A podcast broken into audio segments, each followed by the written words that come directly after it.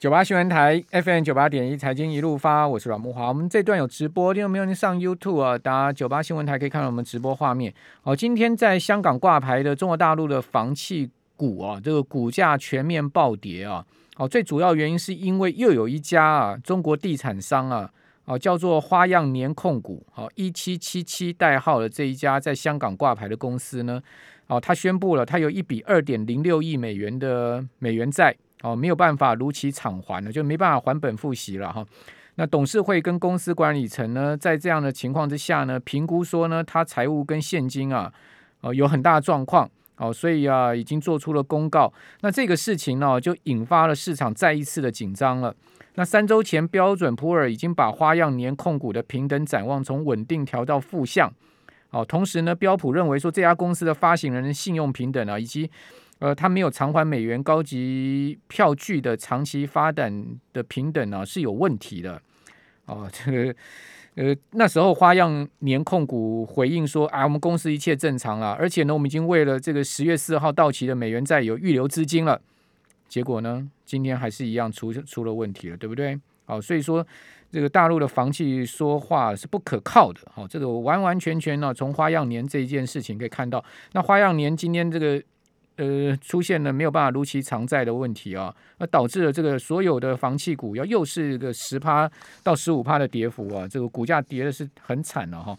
那另外呢，还有这个缺电的问题啊，今天因为说呃，继中国大陆缺电之后呢，好这个缺煤缺电之后呢，呃，印度也会发生类似的问题。这昨天我们节目有讲哦，今天再传说连巴西都要开始也出现这个问题了哦，大家都知道。哎，巴西是很靠这个亚马逊水力发电的哈，哦，但是呢，因为今年整个巴西也是干旱了，所以亚马逊呃流域的水力发电呢也不给力了，哦，所以巴西有可能要缺电，哇，这个真的是头大。好，那我们赶快来请教呃商州集团的总经理朱继忠啊，朱总今天要跟我们来谈一下，我们就是来谈这个房企嘛，对不对？对，好，这个朱总你好，你好。呃，我想，呃，刚才木华特别讲了这个房地产的这个中大陆房地产的这个整个状况哈，我想从恒大开始，一直到你刚才讲的这个花样嘛，是不是？花样年，花样年。好，那呃，事实上，花样年在前一阵子恒大在跌的时候，它也跌得很惨啊。好，那那所以大家都一直在讲房企的这个问题。那事实上，呃，我们就发觉，哎，中国其实是一直在做政策的调整。那这个呃。房地产的这个政策，那不只是中国的政策在调整，它更更更厉害的是手已经伸在香港，嗯，对不对？他已经跟着香港的这些房地产公司都已经讲了，哎，你们这个要这个事实对于这个这个共同富裕啊，要做出贡献。好，那所以连这个香港的房地产的股价，就是这个房企股的股价，也都跟着重创。那这这个里面你就已经看到，就是大家看到的就是一个。很可能一个状况就是，大家都知道，呃，香港的整个金融中心里面，房房地产的这个市场的这个资金是非常非常大的。那如果今天这个房地产的中国的房地产政策调整，那你你就可以想见，这整个资金流出的状况其实非常严非常严重。好，那呃，我们会看到有一个非常重要的时间点啊，就是九月二十三号。九月二十三号，你你看到呃这个呃。这个 FED 哈，它做了一个重要的宣示啊，就是啊，大家都说这个鲍威尔那天是放了一只假的老鹰，好，他不是真正的做鹰派，他只是告诉你说。哎，我我我会做这个缩表，但是我的时间不是九月，不是十月，很可能是到年底十一月我才会来做。那所以在这个状况之下，哎，所以大家就松了一口气。所以松了一口气以后，你就看到中国政府其实对于整个房地产的这个动作哈，他没他没有再进一步的施压下去，可是他是让他怎么样自然的消轰啊。好，那。可是它它有没有维持一些资金的一些宽松？它事实上，人民银行的这个资金的宽松的这个动作，它其实一直在。好，那从这个逻辑跟跟这个角度，你看到，其实中国正在一步一步的引导它的整个内需产业在转向。那同一个时间点，我们看到的是呃另外一些股票哈。那我想这边我们帮大家整理出来哈，看到这边股票哈，就有也也有移转的效应。哎，对你看到什么，就跟你刚才讲的，跟能源相关的这些股价，其实都涨翻天了。那特别是什么，这个稀有金属，好，这个稀有金属跟锂呀、钴啊这些有关的这些股票都涨翻了。那中国大陆的网站上面最近讨论最多的也都是这些稀有金属，甚至它的政策都还出现了很多什么禁止出口啊等等之类的政策。好，那我们再看到说，呃，这个能源的战哈，呃，最近因为呃昨天这个整个整个全全球市场哈股市并不是很好，可是各位看到什么？油价还在创新高，对，好，油价还在持续的走，创七年新高了。好，那呃，那尤其是什么？尤其是这个。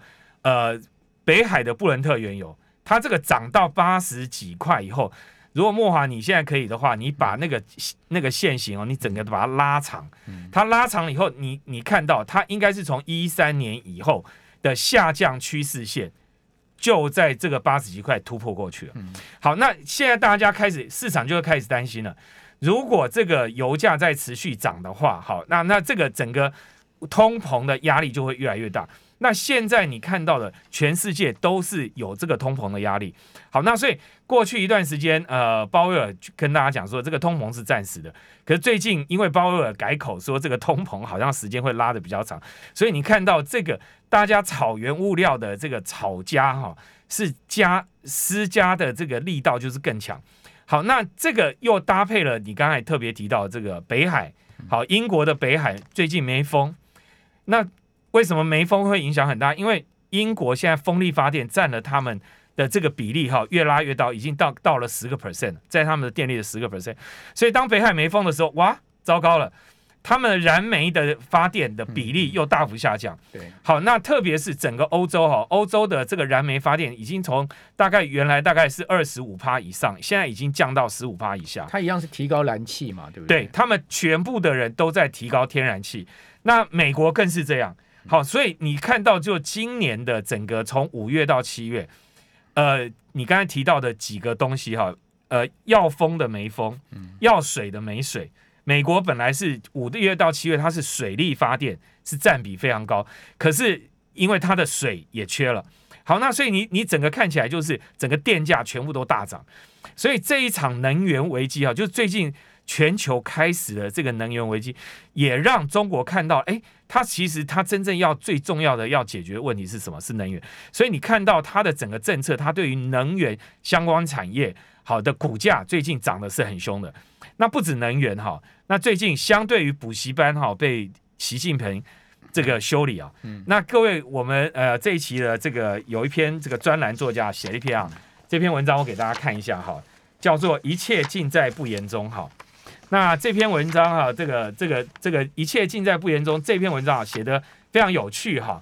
那我们这个专栏作家，因为他大部分时间都住在大陆嘛，哈，然后他他说啊，他在上海的时候，他跟了一个朋友，这个朋友平常不运动，可最近啊，半年啊，拼命运动，又打羽球又跑步，他们就很好奇说，哎，他是不是得了癌症，或者得了 生了什么病？他为什么现在拼命的在运动？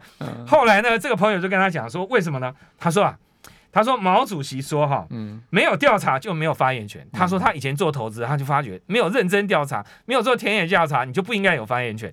那他最近去买了什么股票呢？他买了李宁的股价，所以他因为这几年买了李宁的股价，然后那各位你看一下李宁的股价，我给各位看一下哈。李宁股价跟地产股完全走刚好走势相反，嗯，好，刚好走势相反。你看它这一波哈，从去年的最低点二零二零年二月。”哎，各位，你你仔细看李宁啊，去年在疫情当中，李宁的股价几乎是没跌哦，它大概从二十块最低就是二十块，好，这个二十块港币左右哈，它现在已经涨到多少？是涨到最高涨到一百多块，那现在还在九十一块，大概四倍多。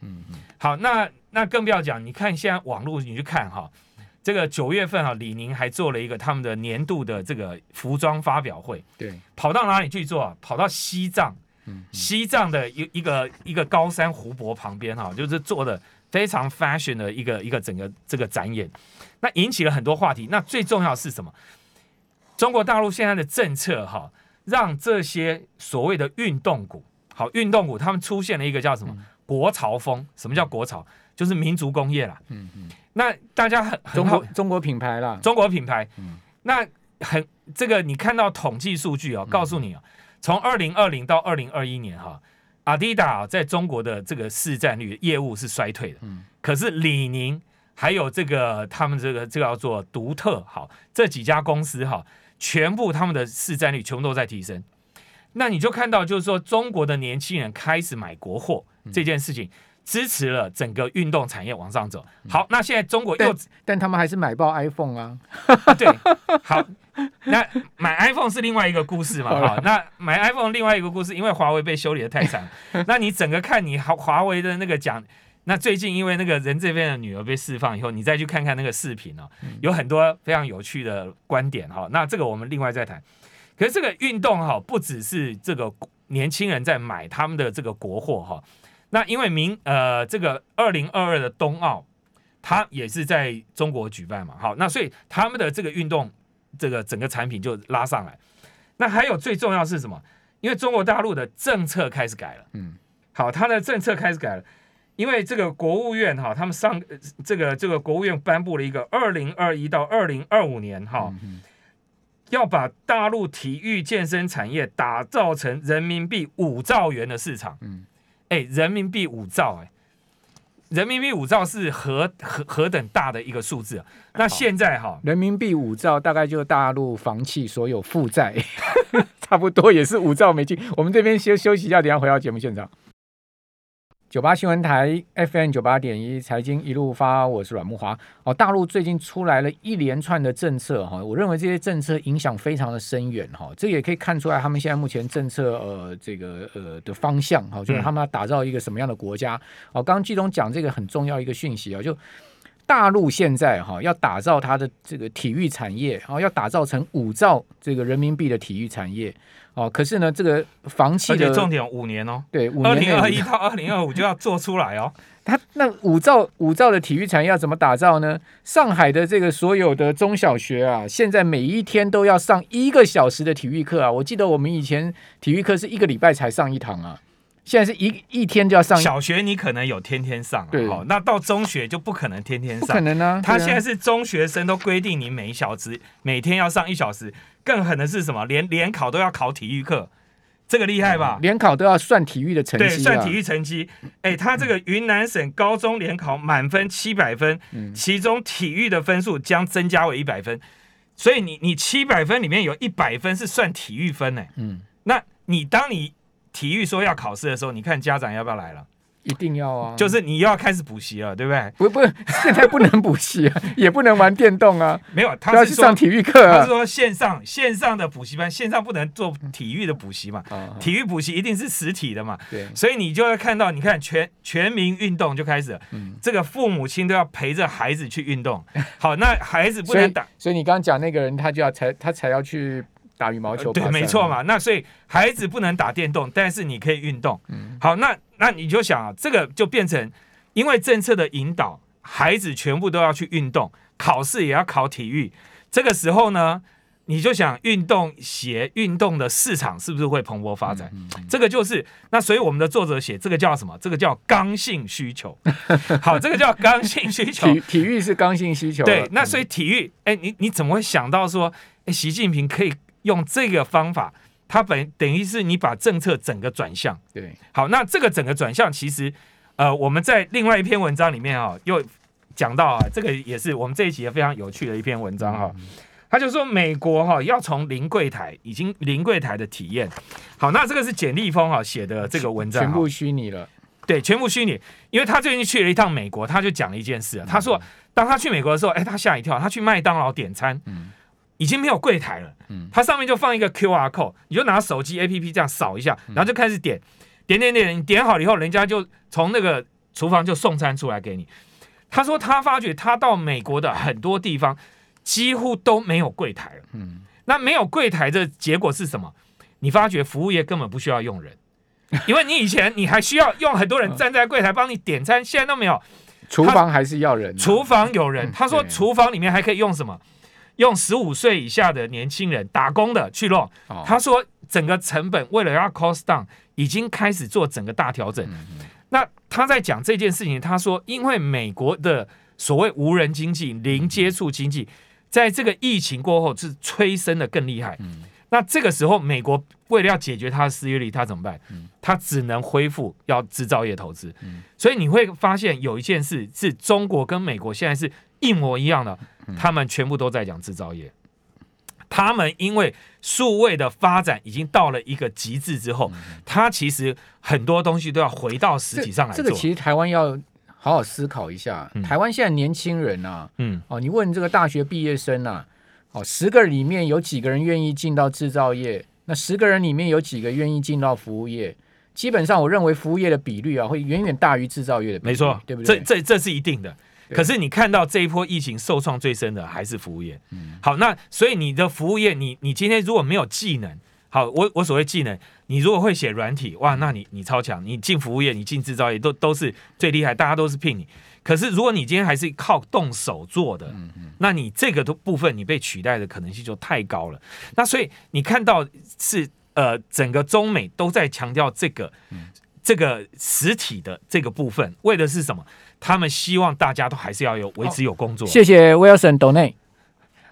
好，好，请继续。好，感谢。好，那所以你你从这个角度来看，呃，整个从美国到中国，他们的整个经济已经有一个天翻地覆的改变，因为他们看到了一个未来的世界。那这个未来的世界，你必须在现在就开始做调整。他从能源，我们刚才提到能源，那能源，你你今天就很简单，连习近平都说他的这个燃煤发电，他还境外的他不投资了。哎，燃煤发电占他多少比例？占他百分之六十。他今天说他暂停停止燃煤发电，那个意思其实结果煤价反而还煤的价格反而越来越高。好，那这整件事你就知道说能源。也出现了一个天翻地动的改变，然后现在我们看到体育也出现了一个天翻，那所以我们真的，我我觉得我们看待未来世界的眼光哈要大调整，好，那你才会知道说，哎，你真正的机会会在哪里？那包括我们的投资都开始要做一些超前部署。好，那中国看起来房地产推动经济的这个时代过去了嘛，对不对？但是它也不能让地产房企全部垮掉嘛，因为毕竟。我们刚刚讲说，五兆的体育产业是人民币啊，中国现在的房企总共负债是四兆七千亿美金啊，嗯。更更恐怖，五倍啊！哦，五倍的这个体育的这个负债，因为它占 GDP 现在目前达到百分之三十嘛，就是说讲这个四兆七千亿美金占中国的 GDP 达到三十趴嘛，那它也不能让房企死掉，那那它到底要怎么样在这样的左转右转之间去做平衡？所以你看到中国永远是腾笼换鸟，它它今天你你看它，我们我们看到它有几个行业是被它特别产业被它拉起来的。我们刚才特别讲有色金属啊，就是这些特别的金属原材料，这个是部分。还有高端产业嘛？对，高端的制造业，这个也是。但高端制造业它现在也碰到很多困难嘛，因为呃，现在美国的技术都不给它或等等之类的。好，那可是它要不要发展？它一定是发展这些。你会看到这里面还有很重要一个是什么？减碳，跟减碳相关的产业，它现在是大量的供应，它是开放出。给你有更多的绿色的产业的空间，让你去做。那所以我相信，就是中国，就是他今天把这边收紧了，他就会在另外一个地地方帮你开口。好，那所以运动产业也是中间的一块。所以我们我们就是看，呃，这个中国的机会啊，你就是永远要看政策，政策要你鼓励你往哪一个方向走，其实你就在那个地方，你就会找到机会。那我要讲的是说，哈，我们看整个能源。这个能源哈，我我认为我们现在在台湾，我们看到好，我们大概就是分再生能源啊，啊，这个传统能源，然后天然气。哎，各位，天然气今年全球已经涨三倍，不，呃，今年啊，一年来涨，英国涨了五倍嘛，对，不同的地方，美国一年来涨一倍多嘛。那所以你你你想想看，你刚才讲了几个地方，嗯，巴西、印度也都开始了。印度为什么会这么严重？因为它是燃煤发电，它主要以燃煤发电。巴西是靠水利嘛。那现在，哎，你就发觉很多东西不靠谱了。那这个时候你怎么办？你的基础电力到底是什么？哎，这时候各位你听到什么？核能，核能的生意又开始起来了，核能的比例又开始上来了。而且最近还有一个更妙的是，芬兰这个国家，芬兰已经在创造一个，他要做。核废料的最终储存厂，嗯嗯，哎，他把核废料储存厂放在自己国家里面，嗯，而且是等于是全民通过了，嗯，那这个这个告诉你什么？就是现在的世界在处理能源这个议题上，他真正担心的什么？第一个叫稳定，嗯，第二个叫用技术解决，嗯，所以我觉得我们现在对于很多能源的看法，我们必须要从技术的角度来思考你讲到能源哦，台湾才是大问题。当当当然是台台湾的。呃，燃煤发电占了快百分，呃，天然气已经快占到百分之四十五了。是，哦，然后我们的天然气全部靠进口，我们的煤矿现在也不开采了，也全部靠进口。就算开采，我们也不够用，不可能，对你也不可能再用了。那再生能源看起来，就像你刚刚讲的，是不靠谱的嘛？对，那你这个再生能源，你你现在，所以我我们看到现在有一个能源产业里面最大的商机叫什么？储存。你怎么样把白天太阳能发的电力到晚上来使用？这个非常重要。我储存很贵呀，所以要，所以你看到很多投资都非常谢谢大家，现在就。